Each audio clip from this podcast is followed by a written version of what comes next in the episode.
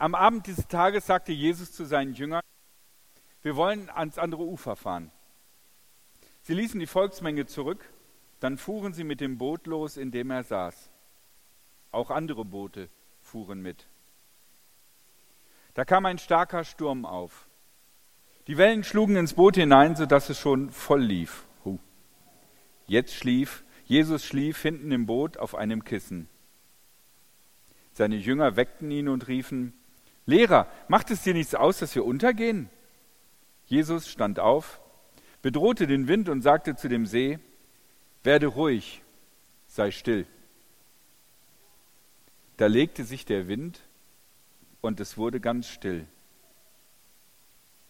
Und Jesus fragte die Jünger, warum habt ihr solche Angst? Wo ist euer Glaube? Aber die Jünger überkamen große Furcht. Sie fragten sich, wer ist er eigentlich? Sogar der Wind und die Wellen gehorchen ihm. Vier Gedanken möchte ich euch aus diesem Text mit auf den Weg geben. Der erste Gedanke lautet Angst vor dem Sturm. Eigentlich war das für die Schüler von Jesus ein super Tag. Jesus hatte den ganzen Tag gepredigt und ganz, ganz viele Menschen hörten zu. So viele, dass Jesus in ein Boot steigen musste, um besser gesehen und gehört zu werden. Und er erzählte ganz, ganz wichtige Gleichnisse. Zum Beispiel das Gleichnis von dem Sämann, der seine Samen ausstreut auf unterschiedlichem Boden und je nachdem, welcher Boden, geht die Saat unterschiedlich auf. Oder ein Gleichnis über die Rolle des Lichtes.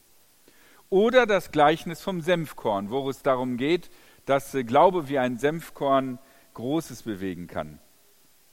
Und dann hatten sie auch noch etwas Privatunterricht. Ohne die Masse, nur Jesus und sie alleine. Und in diesem Privatunterricht erzählt Jesus ihnen, was die Gleichnisse bedeuten.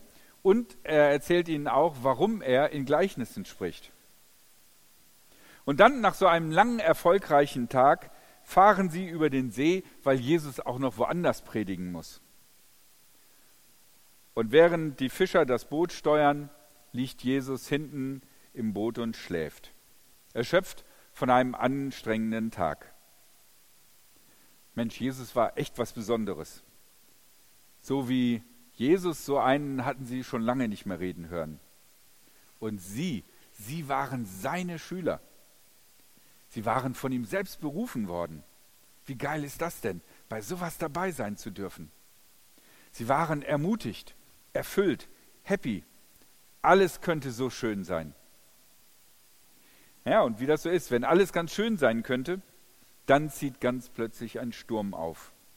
Und die Wellen spülen Wasser in das Boot.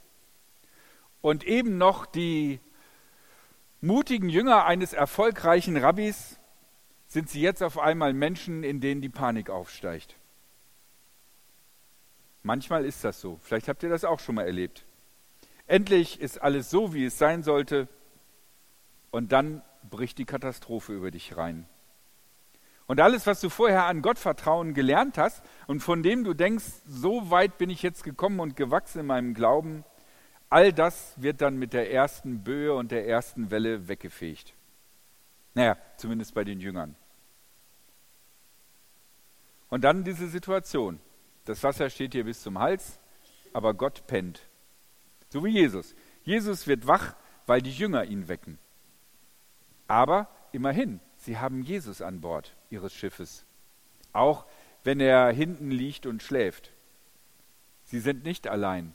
Sie können ihn wecken und um Hilfe bitten. Wie sieht es mit deinem Lebensboot aus, das vielleicht gerade durch ruhiges Gewässer fährt? Bist du da allein drin? Hast du jemanden, der mit dir drin ist und der dir helfen kann? Ist vielleicht Jesus in deinem Lebensboot? Ist er bei dir? Auch wenn er vielleicht hinten irgendwo liegt und schläft? Jesus kann in den Zeiten der Angst und in der Not dein Halt sein und deine Zuversicht. Mein zweiter Gedanke, trotzdem gekentert. Es gibt sicherlich welche auch unter uns, die sagen, ja, er war bei mir im Boot, Ich habe zu Jesus in schlimmster Not gebetet und es war wirklich so, die Wellen beruhigten sich wieder. Aber ich bin mir sicher, dass es auch Leute gibt und vielleicht auch unter uns, die sagen, naja, ich habe alles versucht, Gebet, Flehen, was immer du willst, aber Jesus hat einfach weitergepennt. Oder aber vielleicht war er gar nicht da. Oder vielleicht gibt es ihn überhaupt gar nicht. Und dann ist diese letzte große Welle über mich herüber reingebrochen, das Boot ist gekentert und jetzt bin ich am Absaufen. Glauben und Vertrauen, das habe ich nicht mehr. Mir reicht ja meine Kraft kaum noch, um mich über Wasser zu halten. Und jetzt sagst du, ich soll auf Jesus vertrauen? Wenn wir uns diese Geschichte angucken, so scheint es, dass Jesus alles ganz cool unter Kontrolle hat. Er sagt Ruhe und es ist Ruhe.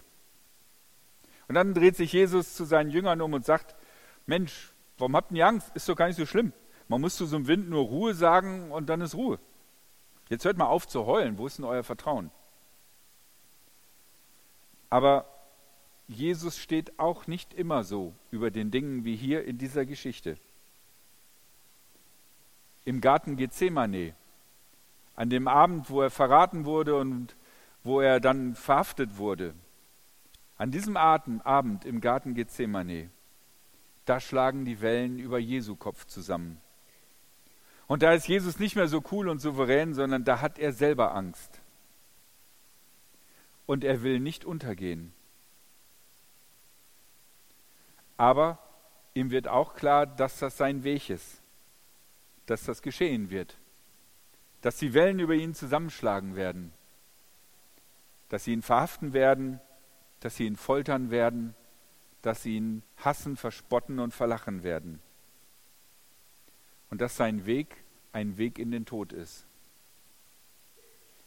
Und da an dieser Stelle ist sein Vertrauen genauso strapaziert und gefordert, wie jetzt vielleicht in einer schwierigen Situation dein Vertrauen. Und die Antwort Jesu in dieser Not, wo er nicht mehr so souverän und cool über die Situation herrscht, ist, nicht mein, sondern dein Wille geschehe. Ich gehe deinen Weg, egal wohin der Weg geht. Nicht nur im Boot, sondern auch wenn dein Boot gekentert ist, ist Jesus bei dir. Er hat nicht nur die Nummer drauf, cool hinten zu liegen und zu schlafen. Er weiß auch, wie es ist, wenn das Boot gekentert ist und du am Absaufen bist. Und falls du wirklich absaufen solltest, säuft Jesus mit dir ab. Denn Jesus ist nicht nur der Wundertäter und der Prediger.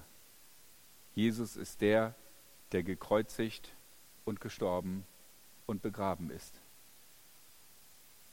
Aber auch der, der auferstanden ist. Mein dritter Gedanke, die doppelte Angst. Zum Glück in dieser Geschichte läuft das ja ganz anders. Sie gehen nicht unter, sondern ein Wort von Jesus reicht. Er sagt, Stille und es ist Stille. Jesus erweist sich vollkommen souverän als Herr der Lage. Und jetzt, wo endlich der Sturm vorbei ist und Stille und Ruhe ist, haben die, Jesus, haben die Jünger schon wieder Angst. Diesmal vor Jesus, dem Herrn über Sturm und Wellen, Wenn ich so überlege, was sich in meinen Predigten immer wiederholt und was mir eigentlich auf dem Herzen liegt, ist es, ich möchte gerne ein freundliches Bild von Gott malen. Weil ich nicht möchte, dass Leute an Gott interessiert sind, weil sie Angst haben und aus Angst vor der Hölle zu Gott kommen, sondern weil ich möchte, dass Menschen Gott lieben und aus Freude heraus zu Gott kommen. Das liegt einerseits daran, dass ich nicht gern Leuten unangenehme Sachen sage. Ich bin mehr so ein Weichei und ich nenne das aber lieber menschenfreundlich. Ähm ich möchte, dass Menschen sich bei Gott wohlfühlen. Und ich muss auch sagen, in meiner eigenen Glaubensgeschichte ist es so, dass ich lange darum gekämpft habe, nicht vor Gott Angst zu haben. Ich bin Christ geworden aus Angst vor der Hölle. Und ich habe über viele, viele Jahre bei jedem kleinsten Fehler immer Angst gehabt, dass ich schon mit anderthalb Beinen in der Hölle stehe. Und darum liegt es mir auf dem Herzen, dass äh, Menschen nicht dauernd dieses Gefühl haben, dass äh, Gott sie prüfen wird, strafen wird äh, und dass am Ende dann die Hölle steht. Aber die Jünger haben hier Angst nicht aus Angst vor der Hölle und aus Angst vor Strafe. Die Jünger haben hier Angst und fürchten sich, weil ihnen klar wird, dass Jesus jemand ganz anderes ist, als sie vorher gedacht haben. Bis zu diesem Zeitpunkt haben sie gedacht, Jesus ist ein Rabbi. Okay, er ist ein krasser Rabbi, weil so wie er predigt kein anderer. Und so wie er die Leute in den Bann zieht, äh, hat man schon lange keinen Rabbi, keinen Propheten, niemanden gesehen. Also von daher ist er schon was Besonderes. Und sie haben auch die eine oder andere Heilung erlebt und haben gesehen, dass äh, da schon Dinge passieren, die man nicht so ohne weiteres mit Logik erklären kann. Von daher spüren sie, dass bei Jesus was ganz Besonderes ist. Aber hier in dieser Situation, wo Jesus zu dem Sturm und dem Wind sagt, seid ruhig, in dieser Situation wird ihnen klar, dass sie Jesus vollkommen unterschätzt haben. Sie haben immer gedacht, Jesus wäre einer von ihnen, nur im Auftrag des Herrn unterwegs. Ihnen war nicht klar, dass Jesus der Herr selber ist. Und jetzt, wo ihnen das deutlich wird, wo ihnen seine unermessliche Größe, seine Macht, seine Herrlichkeit deutlich wird, sind sie verunsichert, zutiefst verunsichert. Es gibt ungute Gründe, vor Gott Angst zu haben. Aber aus Ehrfurcht so beeindruckt zu sein, dass ich mich ganz klein und mickrig und unbedeutend fühle und mir dieses Gefühl auch ein bisschen Angst macht, das ist, glaube ich, okay. Und ich glaube, das ist eine wichtige Erfahrung. Und falls es irgendwann in eurem Leben passiert, dass euch Gott auf eine Art und Weise begegnet, wie ihr nie gedacht hättet und die euer Denken und euer Verstehen übersteigt und euch mulmig wird und ihr euch auf einmal klein und mickrig fühlt, genießt es. Weil das sind besondere Momente, die kriegt man nicht dauernd. Mein letzter Gedanke, das Problem mit dem menschlichen Herzen. Und damit meine ich nicht, dass das Herzinfarktrisiko äh, immer weiter steigt, sondern das Herz als Sitz dessen, was unsere Persönlichkeit ausmacht. Wie wir in dieser Geschichte sehen, Stürme sind für Jesus kein Problem. Ein sei still reicht aus und es ist Ruhe. Aber das Vertrauen von Menschen zu gewinnen, das ist schwierig. Jesus kritisiert dann seine Jünger und sagt, ja meine Güte, jetzt wart ihr den ganzen Tag mit mir, habt alles gesehen, was ich gemacht und getan habe und, und ihr saht so aus wie Feuer und Flamme und jetzt kommen da ein paar Wellen und schon habt ihr Angst. Wo ist denn euer Vertrauen geblieben? Er hätte ja jetzt, wenn er über Sturm und Wellen und all den Kram gebietet, ja auch sagen können, vertraut. Und im gleichen Moment wären die Jünger zack auf Linie und würden sagen, hey Jesus, mach nochmal so richtige Wellen. Haus hoch und wir lachen nur über sie. Nein, das macht Jesus nicht. Denn Vertrauen ist nicht wie Sturmstillen. Vertrauen ist Beziehungssache. Vertrauen ist eine Sache von Liebe, von Treue, von Ehrlichkeit, von Beständigkeit. Und so etwas, was darauf basiert, geht nicht als Wunder. Das wäre sonst eher so eine RTL in fünf Sekunden gesehen und geheiratet Hochzeit. Das ist nicht wirklich was Reales. Vertrauen ist eine Beziehungssache und deswegen muss das gelebt und erlebt werden. Und ich glaube, nur in den Stürmen des Lebens können wir wirklich Vertrauen lernen. Wenn wir ehrlich sind oder wenn ich zumindest auf mein Leben zurückblicke, muss ich sagen, wann habe ich intensivsten, am intensivsten gebetet? wenn mir das Wasser bis zum Hals stand. Weiß ich, ob das euch auch so ergangen ist. Oder wann habe ich am meisten Bibel gelesen, wenn ich echt in einer Situation war, wo ich nicht weiter wusste und ich wusste, wo es lang geht? Dann ging mir das auf einmal ganz fließend. Ich glaube, da ist etwas in uns drin, was herausgefordert werden muss. Und ich meine, Leuten vertrauen und welchen Leuten du vertrauen kannst, erlebst du doch eigentlich auch erst in Krisen. Erst in Krisen zeigt sich, welche Leute vertrauenswürdig sind und welchen du besser hättest nicht vertrauen sollen. Und genauso ist es mit dem Glauben. Wenn wir uns wünschen, dass unser Vertrauen auf Gott wächst, dann könnte das indirekt bedeuten, wir wünschen uns ein paar Wellen. Denn diese Wellen können uns die Gelegenheit geben, Vertrauen zu lernen und zu leben. Darum lasst uns in unserem Leben beten. Nicht nur im Sturm auf Gott vertrauen, aber gerade auch dann.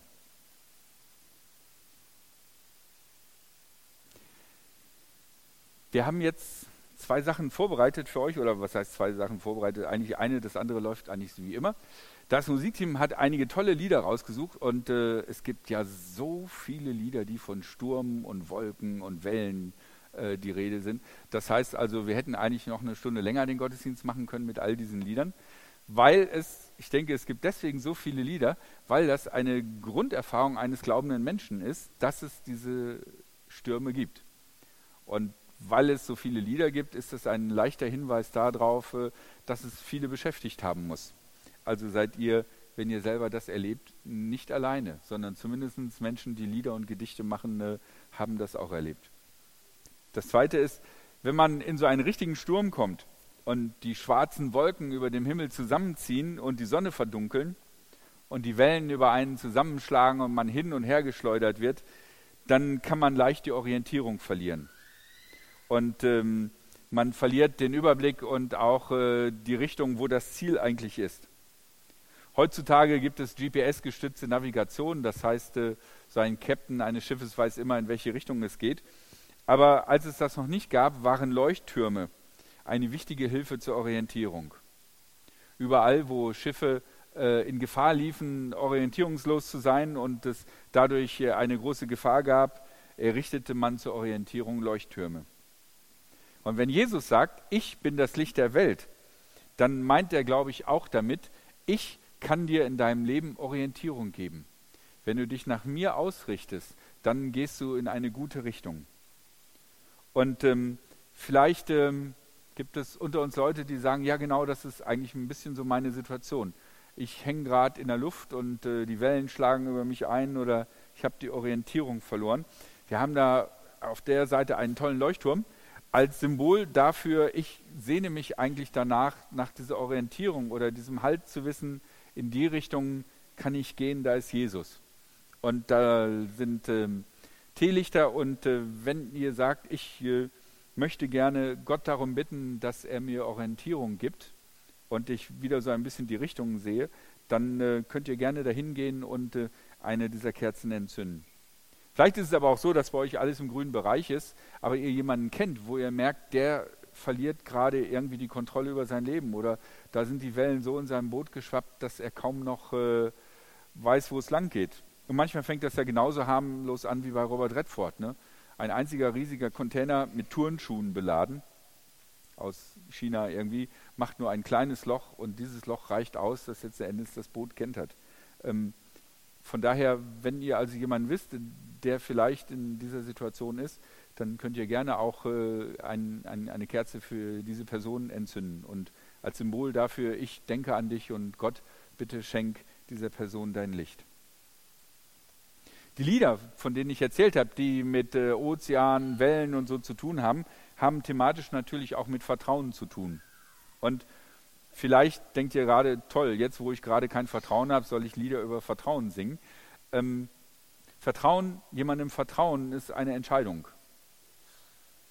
Also wenn dich irgendjemand um irgendetwas fragt, äh, zum Beispiel, kann ich mal kurz dein Handy haben, dann müsst ihr entscheiden, ob ihr dieser Person vertraut oder nicht. Das ist also nicht nur ein reines Gefühl, sondern es ist immer verbunden mit einer Entscheidung. Und von daher könnt ihr diese Lieder auch singen, auch wenn ihr sagt, ich habe gerade nicht so viel Vertrauen, als Entscheidung, dass ihr sagt, okay, aber ich möchte mich Gott für dich entscheiden, ich möchte mich entscheiden, dass ich dir vertraue. Also nehmt diese Lieder nicht einfach nur als Lieder, die von Wellen handeln, sondern nehmt diese Lieder als, als Gebete. Und das erste Lied handelt davon, dass Gott verspricht, ich bin bei dir.